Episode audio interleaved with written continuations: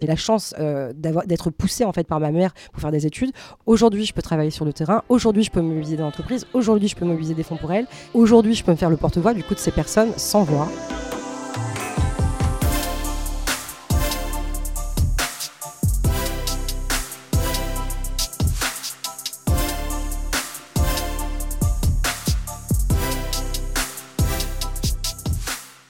Souvent, on imagine que l'engagement au service d'une cause est inné, qu'il va de soi, qu'il est évident. Les personnes que vous allez entendre ont toutes fondé une association qui soutient des femmes en situation de vulnérabilité. Pour certains, cet engagement arrive après un long cheminement. Pour d'autres, après un événement qui s'est produit dans leur vie, qu'ils ont vécu dans leur chair, un déclic, une révélation à soi et pour les autres. En coproduction avec le Fonds L'Oréal pour les femmes, Se révéler raconte le parcours de celles et ceux qui chaque jour contribuent à changer la société.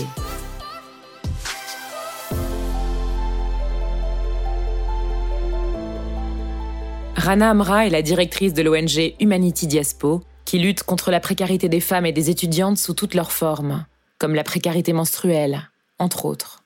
Rana est née à Cannes dans les années 80 au sein d'une famille pauvre au milieu de gens riches, comme elle le dit. C'est dans ce contexte qu'elle découvre très vite le monde associatif. On était cinq frères et sœurs et ma maman du coup bah, nous ramenait très souvent euh, à la Croix-Rouge, euh, Secours Populaire, bref, toutes ces associations qu'on connaît, euh, notamment pour, Noël, pour les cadeaux, mais aussi pour des vêtements.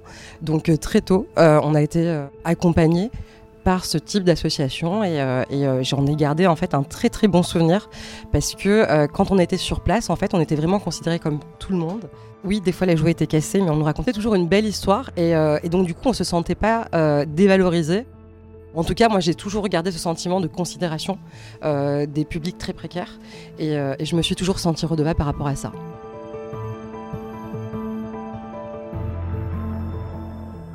J'ai fait de longues études dans le droit. J'ai d'abord été portée à faire de longues études parce que euh, ma maman, qui est née dans les années 60 euh, au Maroc, a été déscolarisée. Et en arrivant en France, pour elle, c'était vraiment son cheval de bataille, c'est que ses enfants fassent des études. Euh, évidemment, l'ascenseur social passait par les études. Et donc, euh, et donc du coup, elle, nous a vraiment énormément poussé, encore plus les filles, en fait, euh, en nous disant que de toute façon, c'était le seul moyen réel, en fait, de pouvoir euh, s'émanciper, s'autonomiser, avoir un, avenir. Quand je suis arrivée à Paris, très rapidement, j'ai intégré une association où j'étais écrivain public.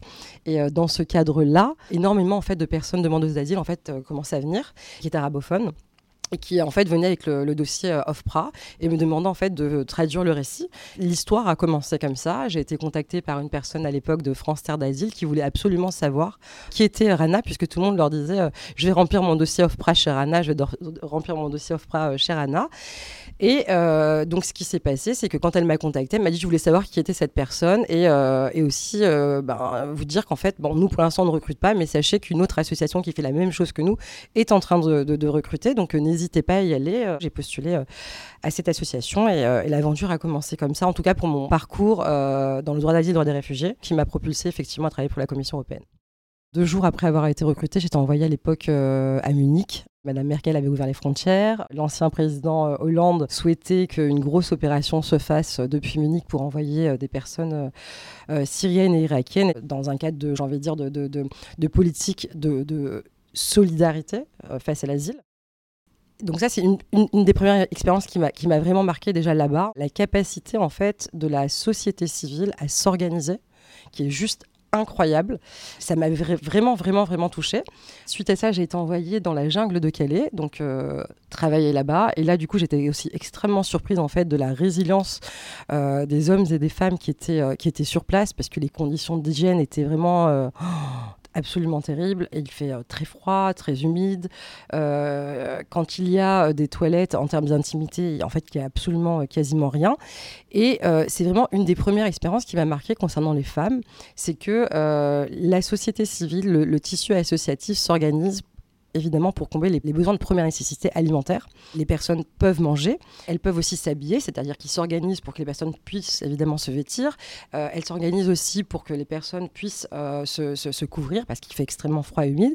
Mais quelque chose m'avait déjà marqué euh, à, ce moment-là, c'était la problématique en fait de l'accès aux produits de première nécessité hygiéniques et menstruels et aussi des produits infantiles puisque très souvent en fait ces femmes sont déjà elles-mêmes malnutries Parfois, ce sont des grossesses qui sont non désirées. Elles ont fait l'objet euh, d'agressions sexuelles durant leur parcours migratoire. Et elles ont vraiment beaucoup, beaucoup de mal, en fait, à nourrir l'enfant. Ensuite, j'étais à la, création de hotspots en Grèce, notamment dans l'île de Samos. Et euh, en fait, c'était toujours la même situation. Vous voyez ces, femmes euh, extrêmement se sentir vraiment humilié en fait de, de, de, devoir quémander en fait des protections hygiéniques. Et, euh, et, moi le, fait que bah, j'ai un faciès quand même qui fait euh, assez assez maghrébin euh, et, arabe elles avaient cette facilité à venir vers moi à me demander en arabe en fait des protections hygiéniques quelque chose pour laver leurs culottes est-ce qu'il n'y avait pas des couches pour les bébés est-ce qu'il n'y avait pas du, du, lait en poudre? Bref et donc en fait on sentait que c'était pour elles mais extrêmement important en termes de charge mentale. C'est vrai que ça m'a poussé ensuite à me dire que le jour où je créerai mon organisation, pour moi, il faut absolument que je fasse ce focus sur ces besoins identifiés de première nécessité chez les femmes à, combler en cas d'urgence quand je travaillais pour l'immigration, euh, et notamment en région Île-de-France, vous savez, il y a eu euh, des démantèlements de camps. Et en réalité, c'est toujours les mêmes situations. C'est euh, ces femmes qui sont là et qui n'ont pas accès à ces produits absolument de première nécessité et qui se sentent mais complètement humiliées, souillées. elles ont honte parce qu'il faut aussi savoir que ben, pour, pour, pour beaucoup d'entre elles, en fait, c'est un vrai tabou, les règles, dans, dans, dans leur communauté. Euh, il y a toutes ces choses mystiques aussi euh, qui, qui, sont autour des règles pour certaines euh, cultures. En termes d'estime d'elles, c'est vraiment zéro, quoi.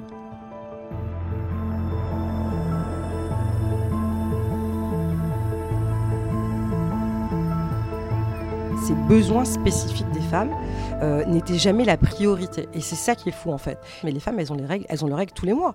Euh, elles ont, elles n'ont pas la possibilité de pouvoir se, se, se, laver.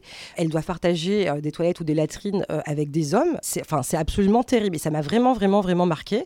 Et donc du coup, ce cheminement en fait de se dire, ben il faut absolument faire en sorte de combler ces besoins de première nécessité pour faire en sorte en fait de diminuer la charge mentale de ces femmes qui sont en situation de très grande vulnérabilité et de précarité, euh, qu'elles n'aient pas à réfléchir à savoir si avec le peu d'argent elles vont réussir à acheter euh, du lait infantile, du shampoing, euh, du gel douche faire diminuer cette charge mentale pour faire en sorte qu'elles puissent gagner en estime d'elles et en confiance en elles. Pour moi, c'était vraiment quelque chose d'extrêmement important.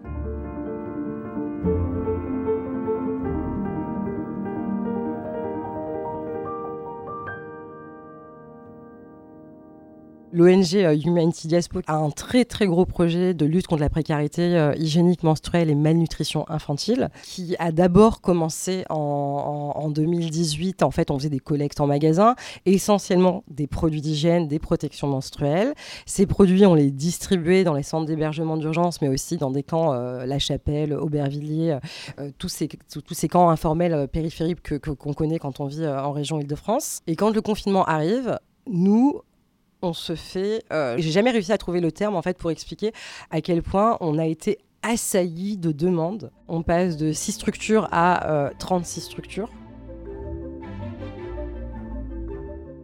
Et donc, du coup, on contacte L'Oréal, j'ai un appel avec la directrice, et très rapidement, en fait, elle comprend la situation, elle comprend l'urgence, et euh, elle me dit Bon, ben voilà, on vous envoie des produits d'hygiène, euh, on va vous débloquer des fonds. Euh, et donc, je reçois les premières palettes chez moi, dans mon 30 mètres carrés.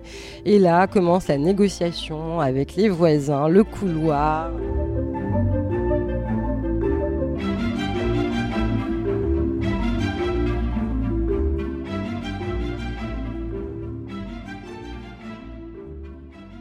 Humanity Diaspo, dans son ADN, il y a vraiment l'égalité femmes-hommes. Pour nous, c'est euh, fondamental.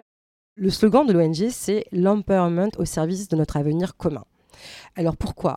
L'avenir, on est d'accord qu'il est commun à tous. Et en fait, l'Humanity Diaspo, dans son ADN, il y a vraiment l'égalité femme comme un levier, comme quelque chose qui va vous sortir la tête de l'eau. On parle évidemment d'autonomie, on parle d'émancipation. L'idée, c'est de se dire, on continue d'avancer. Il y a des, des, structures qui accompagnent, on est tellement nombreuses, et beaucoup sont accompagnées par L'Oréal. Humanity Diaspo est une ONG euh, humanitaire de développement tech for good et féministe. Qu'est-ce que c'est que la tech for good?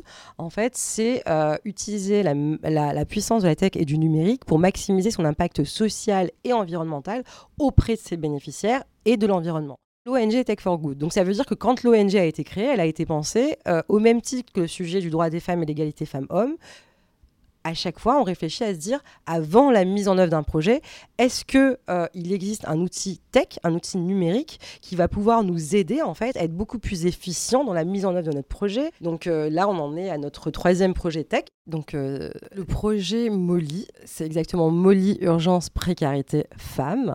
Donc de quoi il s'agit? Il s'agit du coup d'une web app qui lutte contre la précarité hygiénique menstruelle et malnutrition infantile. Comme je vous l'évoquais tout à l'heure, euh, au départ, on est euh, sur 600 euh, bénéficiaires. On a fait l'année dernière, à un moment donné, dans un mois, 27 000 bénéficiaires.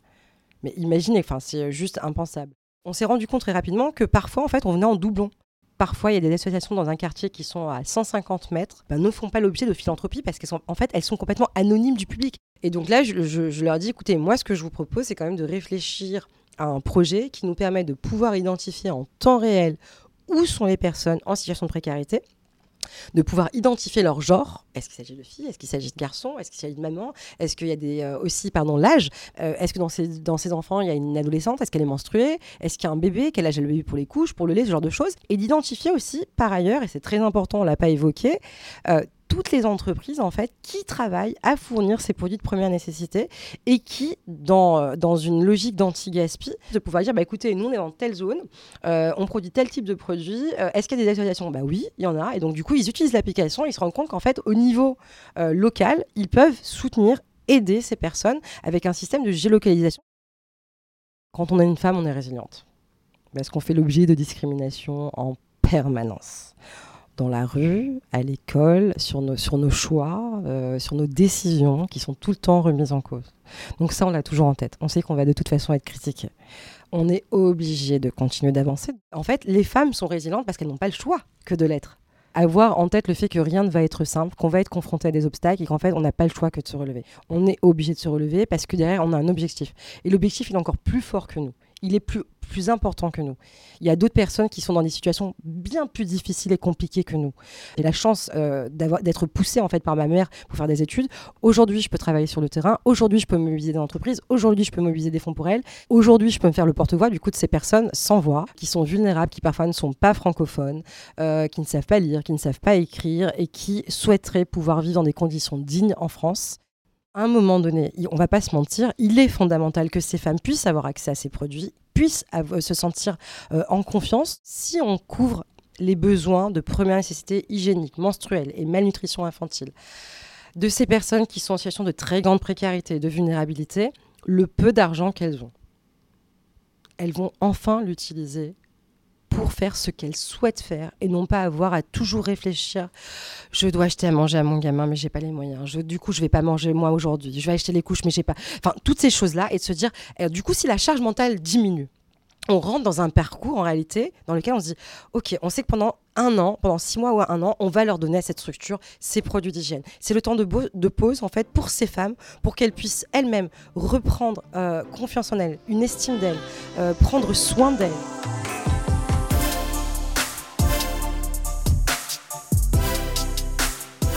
Vous venez d'écouter Se Révéler, un podcast coproduit par le Fonds L'Oréal pour les femmes et Friction.